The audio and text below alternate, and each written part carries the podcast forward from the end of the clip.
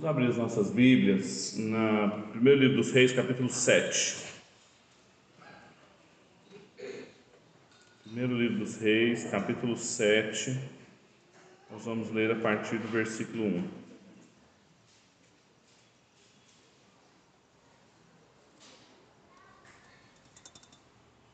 Primeiro Reis 7. Nós vamos ler do 1 ao 12. Diz o seguinte o texto: Porém, a sua casa edificou Salomão em 13 anos e acabou toda a sua casa. Também construiu a casa do bosque do Líbano, que de 44 metros de comprimento e 22 de largura e 13,5 de altura, sobre quatro fileiras de colunas de cedro e vigas de cedro sobre as colunas. A cobertura era de cedro, abrangendo as câmeras laterais em número de 45, apoiadas em colunas distribuídas em três fileiras de 15. Haviam janelas em três fileiras, uma em frente das outras, agrupadas de três em três. Todas as portas e janelas eram quadradas, ficando umas em frente das outras, em três fileiras. Depois fez o salão das colunas de 22 metros de comprimento e 13 e meio de largura. Havia um pórtico de colunas diante dele e uma área coberta na frente do pórtico. Também fez a sala do trono, a saber, a sala do julgamento, onde Salomão julgava. Ela era revestida de cedro desde o chão até o teto. A casa em que haveria de morar, ele fez em outro pátio, além da sala do trono, e era uma obra semelhante à anterior. Salomão também fez uma casa semelhante à sala do trono para a filha de Faraó, que havia tomado por mulher. Todas essas construções eram de pedras valiosas, cortadas sob medida, serradas para o lado de dentro e para o lado de fora. E isto desde os alicerces até as beiras do teto e por fora até o átrio maior. Os alicerces eram de pedras valiosas, pedras grandes, pedras de quatro metros e meio e pedras de três metros e meio por cima delas, pedras valiosas cortadas sob medida e cedros. Ao redor do grande pátio haviam três fileiras de pedras cortadas e uma fileira de viga de cedro. Assim era também o átrio interior da casa do Senhor e o pórtico daquela casa. Vamos orar? Pai, a gente te agradece o privilégio que a gente tem de estar reunido como seu povo para te cultuar, para poder responder com louvores, com canções, com adoração, Pai, Sua presença entre nós. Nós pedimos que o Senhor fale conosco, nos dê instrução da Sua palavra, para que Seu nome possa ser glorificado, Sua igreja aqui reunida possa ser edificada. O desejo do nosso coração. Nós oramos em nome de Cristo Jesus. Amém.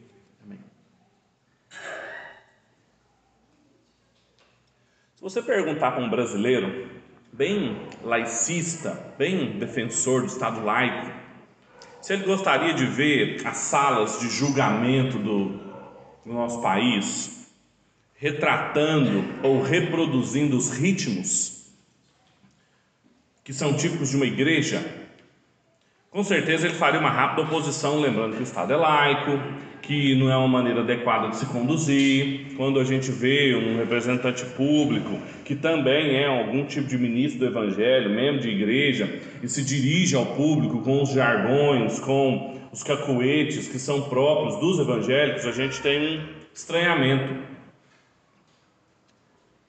Geralmente a gente faz lembrança da não filiação dos órgãos públicos a uma instituição privada específica que é a igreja. Até mesmo se você perguntasse para algum teólogo que procura fazer, construir uma teologia pública, bem politicamente correta, ele diria que a igreja precisa fazer tradução para poder estar na esfera pública adequadamente, comunicando aquilo que ela quer fazer. Agora, nesses dois casos, essa rígida diferenciação entre os ritmos as posturas, as marcas do culto e da política são estranhas à Escritura. Os espaços religiosos bem e hermeticamente fechados, isolados dos espaços públicos, não era o que a gente via nas páginas da Sagrada Escritura, não era a mentalidade bíblica.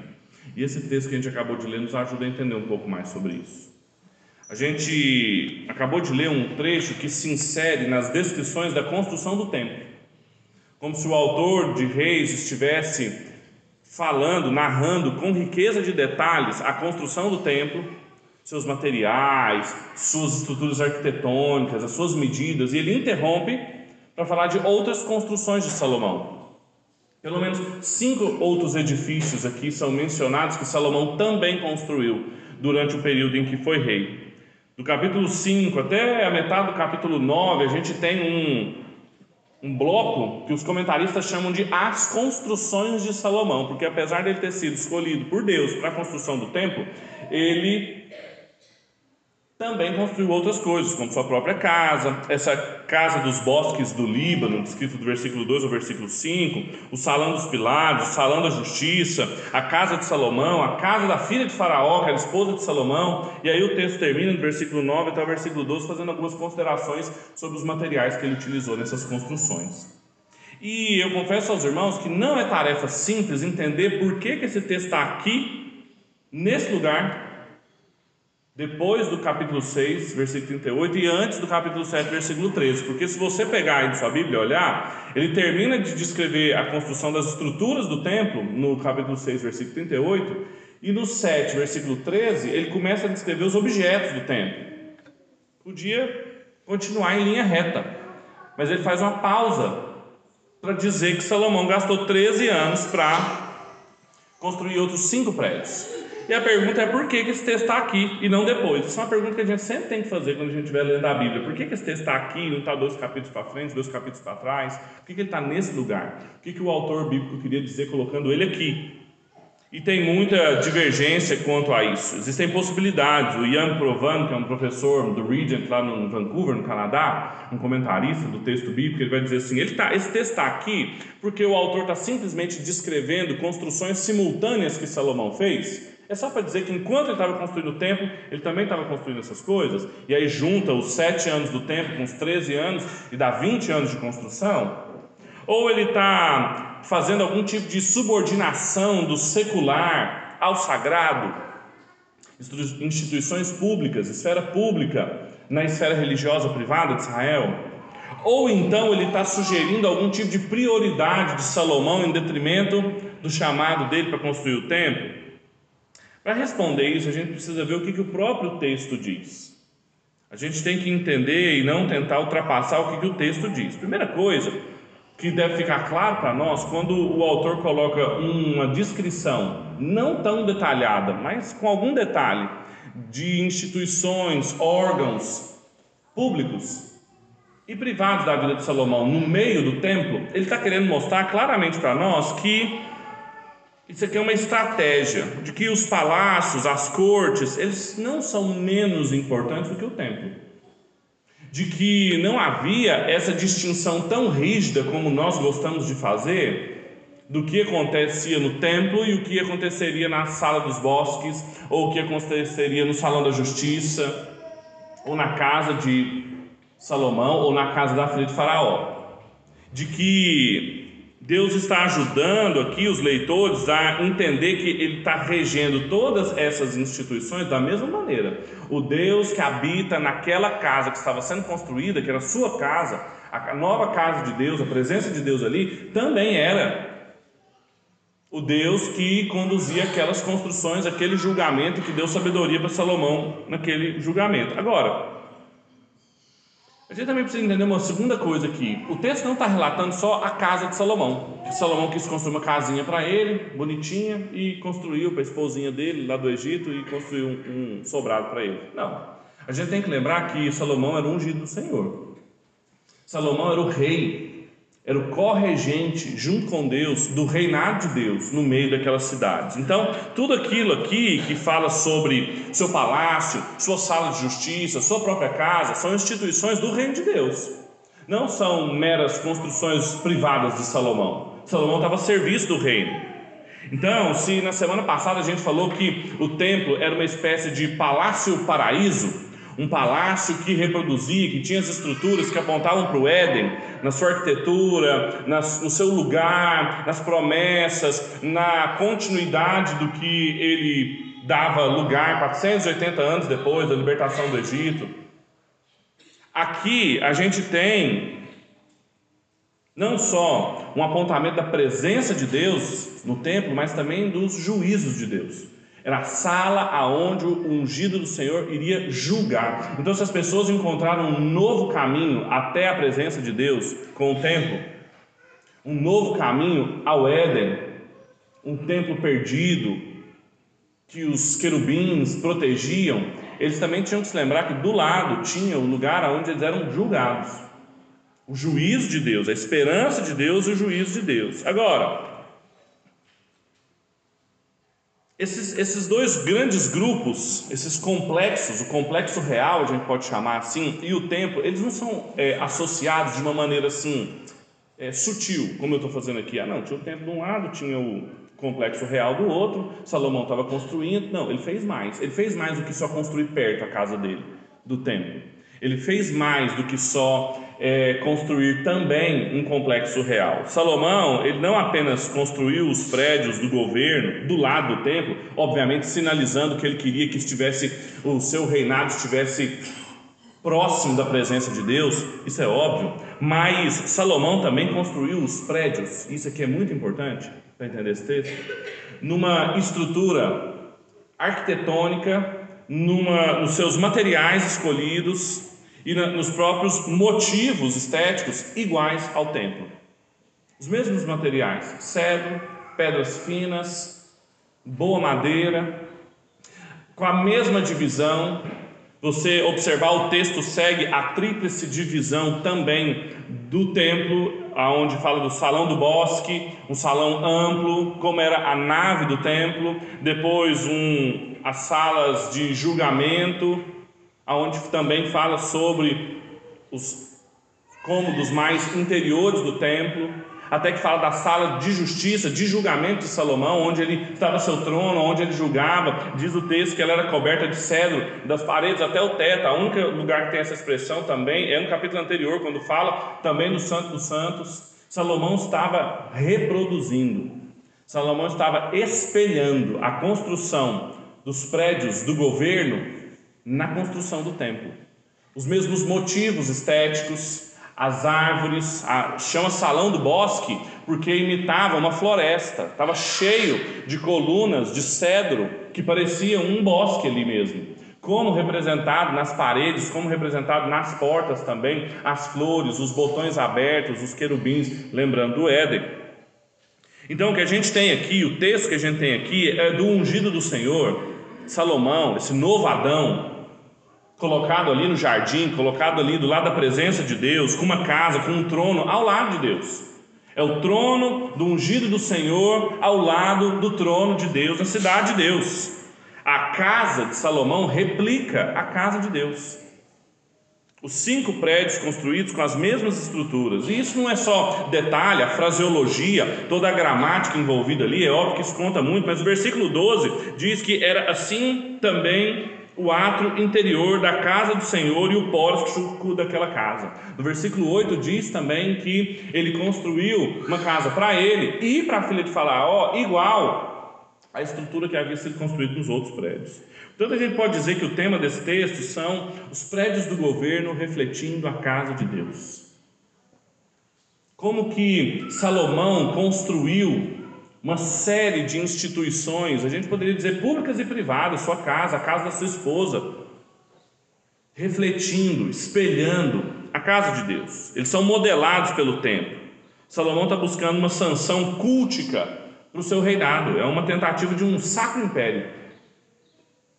Agora, tudo isso para nós, até para os mais caiperianos dos cristãos, soa esquisito, porque a gente teria dificuldade de pensar, como eu comecei na introdução, falando sobre as nossas instituições públicas nos mesmos ritmos, com os mesmos motivos, com, as mesmas, com os mesmos detalhes, as mesmas estruturas do culto. A gente iria argumentar por uma diferenciação entre esferas governamentais, esferas culticas, mas o que a gente está vendo aqui é uma tentativa de fazer com que o governo da cidade espelhe o templo, o governo de Deus. E A gente conhece o fim da história. Eu sempre, antes de explorar os pontos do texto, eu gosto de deixar muito claro que ah, existe um evangelho presente aqui no livro dos reis. A gente conhece a história de Salomão, a gente sabe como é que ela termina. A gente sabe que essa tentativa de fazer com que o seu governo, as instituições do seu governo, que os salões de julgamento, de justiça, espelhassem os salões de culto e da presença de Deus, eles foram falhos, foi uma tentativa que não foi bem sucedida. Foi momentânea, foi fragmentada, está aqui no capítulo 7, mas no capítulo 11 ele vai ter problemas. A gente sabe que vai ficar o encargo de um outro filho de Davi, Senhor Jesus, assentar-se a um trono à direita de Deus. Um outro ungido se assentará num trono ao lado do trono de Deus, como aqui Salomão tentou fazer, fez de maneira pontual e fragmentada. Conforme o apóstolo Pedro, na sua primeira epístola, no capítulo 3, versículo 22, ele diz: O qual, falando sobre Jesus Cristo, está à direita de Deus, tendo subido ao céu, tendo sido sujeitado a ele os anjos, as autoridades e as potências. O Senhor Jesus assentou-se num trono ao lado de Deus um trono construído a semelhança, espelhamento do trono de Deus, alto sublime, como nós lemos aqui, que habita em luz inacessível. Essa afirmação, inclusive, foi feita pelo próprio Senhor Jesus e foi ela que o levou a ser crucificado. Foi essa tentativa, tentativa semelhante a de Salomão, tentativa semelhante de construir um governo das cidades, a semelhança do governo de Deus, que fez com que o Senhor Jesus fosse crucificado. O evangelista Lucas, narrando o julgamento de Jesus, no capítulo 22, na altura do versículo 67, ele vai dizer que os que o questionavam, dizendo assim: Se você é o Cristo, diga-nos. Então Jesus respondeu: Se eu disser, vocês não vão acreditar. Se eu perguntar a vocês, não me darão resposta. Aí ele diz: Desde agora, o Filho do Homem estará assentado à direita de Deus Todo-Poderoso. Então todos perguntaram: Você é o filho de Deus? Jesus respondeu: Vocês dizem que eu sou. Então disseram: Que necessidade temos de testemunho, porque ele mesmo falou o que nós ouvimos. Senhor Jesus, o cume, a gota d'água do seu julgamento foi dizer: não adianta eu falar que eu sou Cristo, que eu sou ungido, que eu sou o governante esperado, profetizado, antecipado no Antigo Testamento, sinalizado pelos outros reis aqui, este que mora no templo, que é a casa do meu pai, esse que tem condição de fazer com que o templo seja destruído e reconstruído em três dias, porque o templo é o meu corpo. Eu sou ungido, eu sou Cristo. Eu sou o novo Adão, o novo regente da cidade dos homens, a luz, ao espelho da cidade de Deus. Se eu disser, vocês não vão acreditar, mas saibam de uma coisa: hoje mesmo, desde agora, eu estarei assentado no trono ao lado do meu Pai. Como Salomão um dia quis, mas só o Senhor Jesus conseguiu de maneira completa, definitiva, fazer o que governante nenhum conseguiu fazer. Sujeitar, o apóstolo Pedro diz que ele sujeitou anjos autoridades, poderes. O apóstolo Paulo vai usar a mesma imagem em Colossenses, no capítulo 2, diz que ele, despojando as autoridades e os poderes malignos, fez um espetáculo público, triunfando sobre todos eles na cruz. E aí o apóstolo Paulo tira conclusões. Portanto, ninguém fale sobre vocês, tem o direito sobre vocês de julgar sobre o que vocês comem, sobre aonde vocês vão, porque quem julga vocês não são os poderes, não são as autoridades, humanas constituídas nas cidades dos homens, mas Deus, se elas não espelham esse governo, em vão elas tentam nos julgar. Portanto, o Evangelho no livro dos Reis, a boa notícia no livro dos Reis está de que, apesar de Salomão não ter conseguido se assentar num trono, do lado do trono do Senhor em Israel, em Jerusalém, a arca da aliança ali, o trono do reinado de Deus, dele ter feito isso momentaneamente, pontualmente, não ter durado a próxima geração do seu filho Roboão, o Senhor Jesus está sentado nesse trono. O Senhor Jesus está lá, não estará lá, ele está lá. Ele rege essas cidades que a gente habita e que tanto nos confrontam, que tanto nos atingem, que tanto nos preocupa. Salomão foi uma tentativa fracassada nesse processo de espelhar o governo da cidade dos homens na cidade de Deus, mas o Senhor Jesus foi triunfante, foi vitorioso.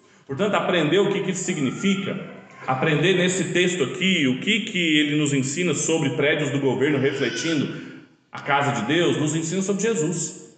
Nos ensina sobre o que Jesus faz e qual é a promessa de Deus para nós.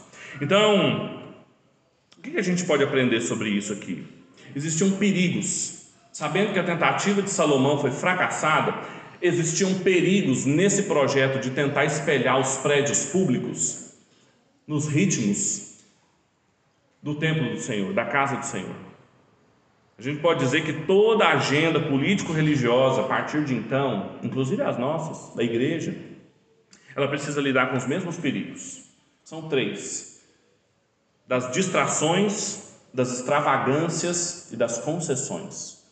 Salomão, nessa tentativa de fazer com que os seus prédios públicos espelhassem as dinâmicas próprias do governo de Deus, ele lidou e lidou mal com distrações, com extravagâncias e com concessões. E todos nós vamos sempre também lidar com isso nas nossas tentativas de fazer com que as nossas casas, que os nossos escritórios, que as nossas repartições públicas, que toda a nossa presença pública também espelhe o governo de Deus aqui. Eu quero explorar com vocês. Em primeiro lugar,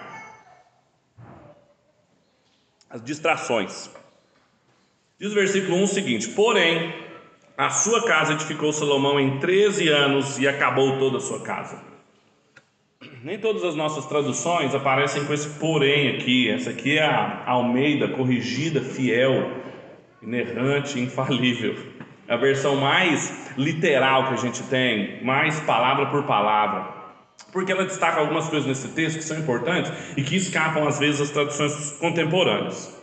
Quando o versículo 1 começa dizendo sobre o tempo que Salomão levou para construir esses cinco prédios, ele está fazendo uma clara associação com o que o capítulo 6, versículo 38 fala, que ele levou sete anos para terminar o tempo de Salomão. E aí a maioria dos comentadores são unânimes de dizer: olha, Salomão foi distraído aqui porque gastou mais tempo construindo a sua própria casa do que o tempo.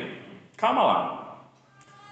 Ele levou 13 anos de fato para construir, mas ele construiu cinco prédios que em cada um deles era quase o dobro do tamanho do templo.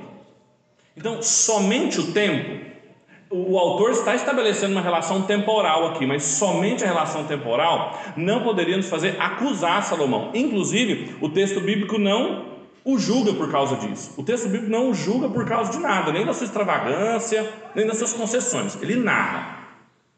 Só que ele demorou bastante tempo, mas veja, ele estava construindo no templo um prédio só, muito menor. Ele gastou sete anos. A gente poderia argumentar o contrário, de que ele gastou bastante tempo no templo, que era um prédio só, 50% do tempo que ele gastou em todo o resto das instituições do seu governo.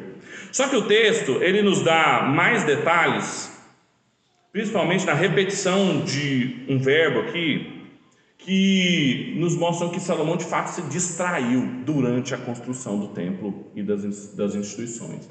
Veja, primeiro o versículo 1 começa com uma espécie de mas, agora, há um contraste aqui estabelecido, mas aí depois ele vai fazer um, uso duplo de um verbo que aumenta o contraste de acabar, terminar. No versículo 6, cap, vers, capítulo 6, versículo 38, ele fala que ele terminou o tempo.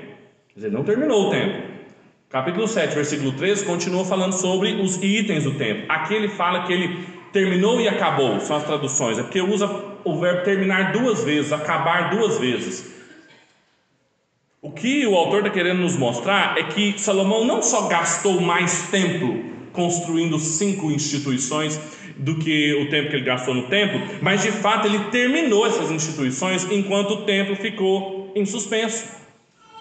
De fato, ele acabou o que precisava na sala da justiça, na sala do bosque dos Líbanos, na sala da sua casa, da filha de Faraó, e aí em seguida ele acabou de acabar o que faltava para o templo, porque não tinha culto, não tinha culto ainda. A gente só vai ter culto lá, quando, quando diz, usa a mesma expressão, acabou, acabou, versículo 7 capítulo 7, versículo 40, e é só no, no, versículo 51, capítulo 7, que tem culto. Por quê? O templo tinha suas estruturas prontas, mas não tinha mobiliário. As coisas não estavam lá dentro, não tinha oração de dedicação, não tinha culto ali.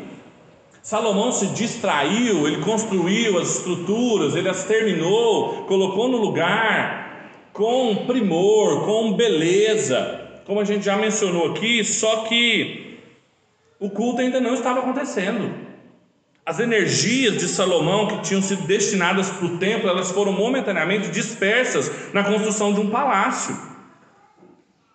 Não houve adoração até que ele terminasse, acabasse de terminar. Quando a gente entende essas coisas e a gente aprende sobre essa divagação de Salomão, essa distração de Salomão, que o autor do livro dos reis está querendo nos mostrar que é facilmente possível, nas nossas tentativas de fazer com que as instituições públicas de uma sociedade, não diria nem as instituições públicas, as instituições componentes de uma sociedade, suas famílias, seus prédios, suas salas de julgamento reflitam o culto, é muito possível que a gente se perca nos distraindo. O texto bíblico ele nos dá condições de entender que Salomão, apesar de boas intenções, apesar de estar construindo essas estruturas do lado do templo, espelhando o templo, na, na, no mesmo mote, com o mesmo significado, na mesma direção do templo, incluindo a sua própria casa, ele se perdeu. Ele se perdeu no processo. Ele se distraiu. Ele inverteu suas prioridades. Se trata do incrível caso de um projeto em que você tenta espelhar uma outra instituição, ou seja, ele está construindo coisas que espelham o templo, mas a cópia termina antes do original. O templo não tinha sido terminado e ele já tinha terminado as coisas dele. Ele perdeu-se na edificação da sua casa, da sua esposa, o templo era normativo, seria aquilo que daria mesmo, ditaria o tom do governo de Salomão, o culto acontecendo, centralizado ali em Jerusalém, com a arca, todo aquele momento teológico que a gente está caminhando há muito tempo, que ele mesmo falou, aqui hoje completa-se uma obra começada 480 anos atrás na libertação do Egito, mas ele interrompe isso para construir a casa da sua mulher, para construir o seu palácio. Com tudo isso, as escrituras estão mostrando a preocupação que elas têm com as prioridades de Salomão. Agora a pergunta é: quanto a nós? Quanto a mim e a você?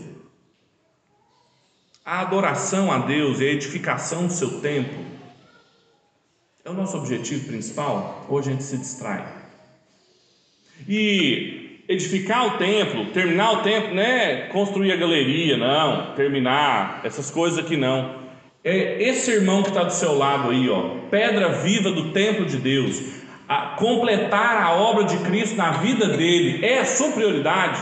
Servir a igreja, cooperar nessa construção que Deus mesmo está edificando, cuja a, a pedra angular é Cristo, edificada na doutrina dos apóstolos. É isso a nossa prioridade? Ou a gente se distrai construindo as nossas casas, os nossos projetos de vida, encontrando segurança e estabilidade para as nossas preocupações. Em um determinado momento da vida cristã, a gente volta os olhos demasiados para organizar minha casa, minha vida, minhas prioridades e se esquece da igreja do Senhor. Salomão se distraiu, fatalmente ele se distraiu, mesmo com todas as boas intenções que ele tinha. E o Senhor Jesus, que nunca se distraiu na missão que lhe foi dada, ele foi sempre enfático em nos mostrar como é possível a gente se distrair. Escrevendo, falando aos discípulos sobre a parábola do semeador, dizendo que a palavra de Deus foi jogada, a mesma palavra, foi jogada pelo mesmo semeador, mas caiu em campos diferentes e um dos campos era cheio de espinhos. E ele diz que esses espinhos são os cuidados desse mundo, os enganos das riquezas e as ambições de outras coisas que entram e sufocam a palavra e deixam-a infrutífera. O Senhor Jesus sempre deixou claro que coisas podem sufocar o florescimento do Evangelho, da palavra de Deus na sua vida e na minha vida. Os cuidados da vida, os cuidados desse mundo, que todos os habitantes das cidades dos homens estão preocupados com investimento, com poupança, com casa, com boleto, com fatura as ambições de outras coisas, querer outras coisas que não que as nossas casas, as nossas empresas, as instituições componentes da sociedade civil todas reflitam, espelhem o governo de Deus, os enganos da riqueza. Quais são as nossas prioridades hoje? Olhe para si e pergunte assim: o que, que você gasta o seu tempo, o seu dinheiro, a sua energia, o que, que é aquilo quando você deita a cabeça no travesseiro, você não para de pensar, o que, que tira o seu sono. É edificar a igreja? É vê-la pronta, é ver essas pedras aí, ó, prontas, amadurecidas, no lugar certo. Ou um nosso projeto de vida? Isso virou matéria do ensino médio, projeto de vida. Você se ocupar com o seu projeto de vida. Não existe nenhum problema, meus irmãos, você ter um projeto de vida. Você ter poupança, você ter investimento, você ter uma casa bonita. Como eu disse para vocês, o texto bíblico não critica Salomão por isso. Não fala assim, hum, Salomão construiu um templo assim muito grande para ele. Inclusive no capítulo 3, Deus disse que daria riqueza para Salomão. Era dádiva de Deus. O problema de Salomão eram as suas prioridades. Um palácio não faz um rei. Um palácio não fazia um rei. Ele seria o rei da cidade de Deus sem a sala dos bosques, sem a casa da filha de Faraó. Ele já era ungido do Senhor. Deus mesmo disse que ele tinha sido escolhido para sentar no meu trono. Olha essa afirmação. Ainda assim, ele quis construir um trono para ele. Quando o Reis gasta 12 versículos só para falar de cinco prédios e gasta quatro capítulos para falar do templo, ele quer nos ensinar alguma coisa. Esse relato nem aparece no livro das crônicas. O cronista não está nem interessado nisso aqui. Porque ele já está escrevendo para o povo depois do exílio, do povo que viu tudo ruir, tudo fracassar, e fala assim: não repitam os mesmos erros. A prioridade sempre foi buscar, em primeiro lugar, o reino de Deus. E Jesus sempre foi o paradigma máximo disso. Ele, dizendo aos seus discípulos, no capítulo 6 de João, na altura do versículo 38, ele diz assim: Eu desci aos, dos céus não para fazer a minha própria vontade, mas a vontade daquele que me enviou. Esse é o ponto. Salomão se perdeu nas distrações, o Senhor Jesus não se perdeu. Segunda lição do nosso texto é que Salomão se perdeu no perigo das extravagâncias. E aí eu não preciso ler, porque do versículo 2 ao versículo 12, o que a gente tem nesse texto é extravagância. A gente tem muito material, do bom e do melhor, o capítulo inteiro é pródigo em mostrar como que Salomão usou os melhores materiais, os mesmos materiais que ele usou no templo, ele usou para construir os prédios do governo, sua própria casa, a casa da sua esposa. Agora, Claramente, isso é uma continuidade do templo, então há boas intenções aqui. O texto não dirige nenhuma crítica a Salomão por isso, só que existem umas coisas aqui que nos chamam a atenção. Por outro lado, fica evidente que ele foi tentado o tempo todo em ser extravagante. Primeiro, a começar pelas dimensões, todos os edifícios são pelo menos o dobro do tamanho do templo, todos eles, e são cinco. Salomão queria que eles fossem de fato maiores, apesar de estar perto da presença de Deus, a, o motivo arquitetônico seu mesmo, eles eram muito maiores, muito mais luxuosos. Além disso, pensa, eu falei para vocês, o Bosque dos Líbanos reproduziu um jardim, uma floresta. A sala do trono, onde ele julgava, tinha cedro de cima embaixo. Veja, isso também está no Santo dos Santos. Eu falei isso para vocês: o Santo dos Santos era coberto de cedro, tinha uma madeira ainda mais resistente embaixo, mas era um lugar que ninguém entrava, porque tudo aquilo foi feito para quem? Para Deus. Ninguém entrava no Santos dos Santos, só o sumo sacerdote, uma vez por ano, se quisesse fazer a sala toda preta, com uma arca da aliança no meio e, um, e uma vela acesa lá, era o suficiente. O sacerdote não ia ficar olhando os desenhos lá dentro, morria de medo. Agora aqui não, Salomão está fazendo coisas que todo mundo ia ver. As pessoas iam caminhar por aquele bosque do Líbano ali, eles iam ver quanto de madeira ele tinha, o quanto ele tinha comprado do rei dos Sidônios, era para todo mundo se maravilhar, por isso era luxuoso. No final do texto, no versículo 9 até o 12, fala sobre as pedras que ele usou, e todas as vezes que fala a palavra pedra, fala que elas eram finas, falam que elas eram preciosas, que elas eram caras, que elas eram importantes. Todo, todo momento diz sobre a qualidade do material mencionado. Salomão não poupou, ele usou as pedras para um fundamento que ninguém vê, é pedra que fica debaixo da terra. Você já participou de uma construção? Já viu quando faz fundamento? Abre um buraco, joga concreto lá e tampa. Ninguém vê o fundamento da igreja. A gente vê o que está por cima. Ele botou pedras caras lá, finas, preciosas, as mesmas que estavam do lado de fora, as que estavam com a parte de dentro. Extravagância. Salomão foi tentado na extravagância. Quando a gente entende essas coisas, pergunta o que isso significa para nós, é que nós também podemos nos perder numa justa e bem intencionada tentativa de fazer com que as instituições da sociedade civil, nossas casas, nossos palácios de justiça, nossas câmaras, elas reflitam, espelhem o templo, o culto, o governo de Deus, a gente pode se perder na extravagância. Os melhores recursos, como Salomão, na sua casa. Agora, como eu lembrei para vocês, a riqueza foi dada por Salomão, foi dada para Salomão. Mas Salomão não precisava ser extravagante. Isso depois, isso, a extravagância de Salomão, tanto antes do relato quanto depois, vai ser julgada. Antes, na lei, em Deuteronômio capítulo 14, fala que o rei não poderia acumular essas coisas como ele acumulou, muito ouro, muitas mulheres.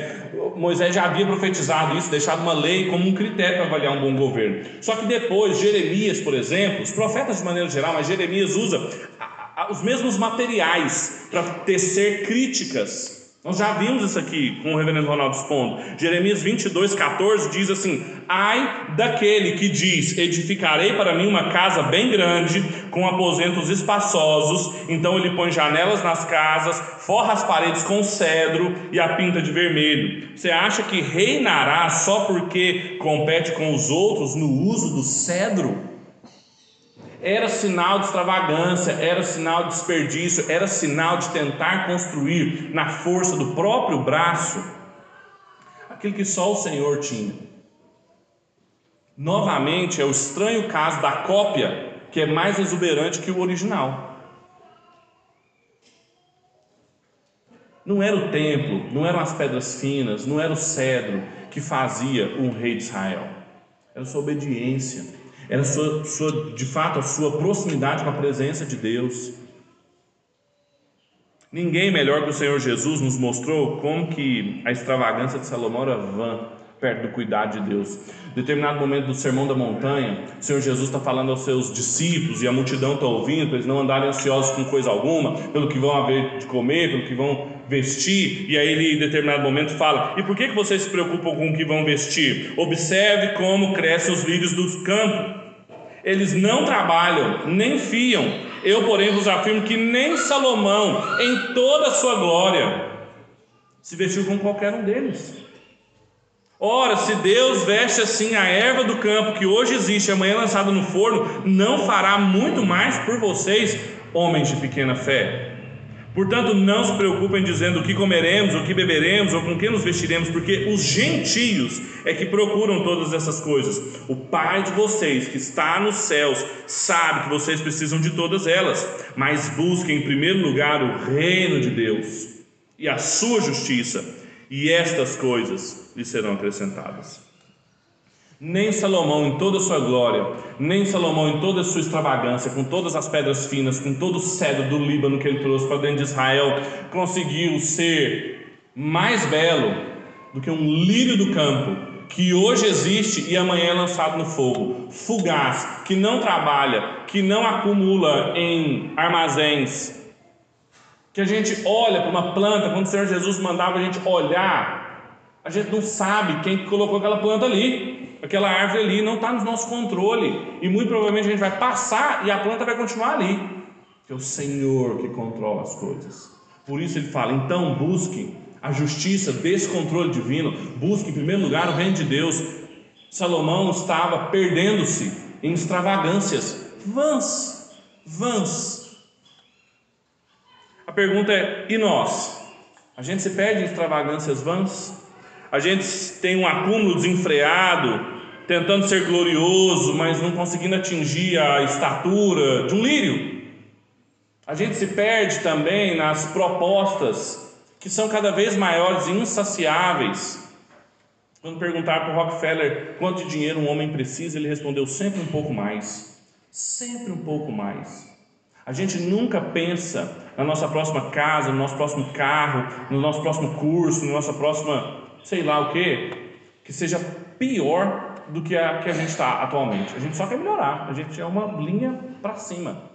prosperidade. Nós nunca vivemos numa época tão próspera, tantos anos sem uma guerra mundial. Nos fazem assim os habitantes do mundo mais farturento.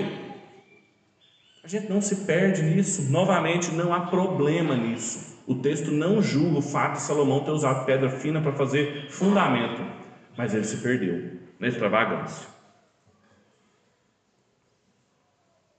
Então não se preocupe, meu irmão, minha irmã, em acumular os melhores bens, não se preocupe em acumular das melhores coisas, mas busque em primeiro lugar o reino dos céus. Em terceiro e último lugar, só um detalhe do texto, no versículo 8, diz o seguinte: A casa em que havia de morar, ele fez um outro pátio atrás da sala do trono e era uma obra semelhante à anterior. Salomão também fez uma casa semelhante à sala do trono para a filha de Faraó, que havia tomado por mulher.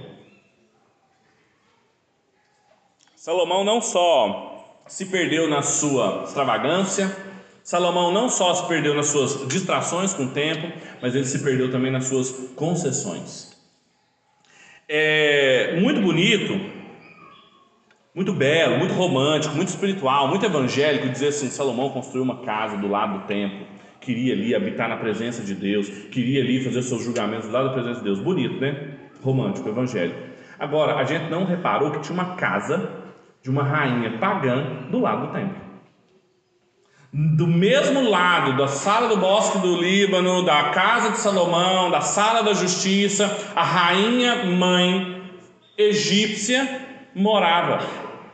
E ela morava ali do lado do templo do Deus vivo, e daqui a pouco, no capítulo 11, a partir do versículo 6, ela vai trazer a sabedoria e o culto estrangeiro para dentro do templo a proximidade com o que Salomão deveria guardar. Salomão erra do mesmo jeito que o primeiro Adão erra. Ele é um corregente, ele é um juiz capacitado por Deus, recebeu sabedoria para discernir o bem e o mal, para não deixar que no, na cidade jardim que ele estava construindo o mal estivesse. E o que, que ele fez? Trouxe o mal para dentro, casando-se as suas relações políticas exteriores comprometeram as suas relações políticas interiores. Tudo porque ele havia tomado ela por mulher. E não era só o gosto exacerbado de Salomão por mulheres, muito provavelmente essa casa viraria o seu harém, o que a lei também proibia, mas conseguem recapitular essa estrutura em Gênesis, da ordem que Deus tinha dado para Adão, para não permitir que ali coisa alguma impura rebelde a Deus habitasse, e quando a serpente estava lá tentando Eva, a culpa foi de Adão, de novo aqui é a culpa de Salomão, que deveria afastar da cidade de Deus, da presença de Deus, tudo que era impuro, tudo que era contrário à sua santidade, mas ele abriu concessões, ele foi abrindo concessões, abrindo concessões, até que ele foi tomado e engolido pelas concessões que ele fez. Quando a gente entende essas coisas e a gente se pergunta o que isso significa para nós, é que na melhor e nas, das mais bem intencionadas tentativas da gente fazer com que as nossas casas, que os nossos escritórios, que as nossas salas, palácios, câmaras de justiça reflitam, espelhem o governo de Deus, se a gente faz concessão, a gente falhou miseravelmente.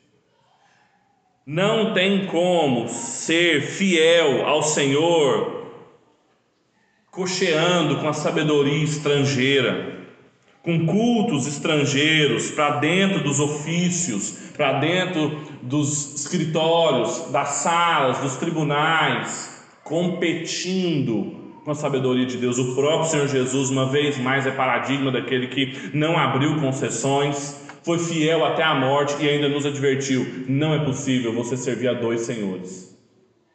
Não é possível você ter o que Tiago vai dizer, uma mente dividida, estar de um lado para o outro sendo levado por todo tipo de dúvida, porque não foi fiel, abriu concessões. Nós temos aberto essas concessões nas tentativas assim de construir uma casa, uma família, uma, uma, uma casa que reflete a fidelidade, o culto ao Senhor, a possibilidade de um novo e vivo caminho até Deus a partir de Jesus, transformar o nosso lar assim num lar para a glória de Deus, mas a gente abre nas concessões da sabedoria humana, demasiado humana, fruto da cidade dos homens. Nas nossas concepções públicas, na nossa maneira de vender, de comprar, de trabalhar, de ensinar, a gente Acha que tem umas coisas assim que a gente poderia sintetizar, misturar? Essas concessões são capazes de comprometer todo o resto. Um pouquinho de fermento fermenta uma massa inteira, leveda uma massa inteira. Esse foi o erro de Salomão. Mas a boa notícia é que o Senhor Jesus não se distraiu, o Senhor Jesus não foi extravagante, o Senhor Jesus não abriu concessões e hoje, porque a gente tem fé nele, a gente tem condições também de viver uma vida diferente, ter um fim diferente do que teve Salomão. De ter as nossas cidades, as nossas casas com um fim diferente que teve a casa de Salomão. Vamos orar? Feche seus olhos. Pedir para que o presbítero Nivaldo faça essa oração por nós.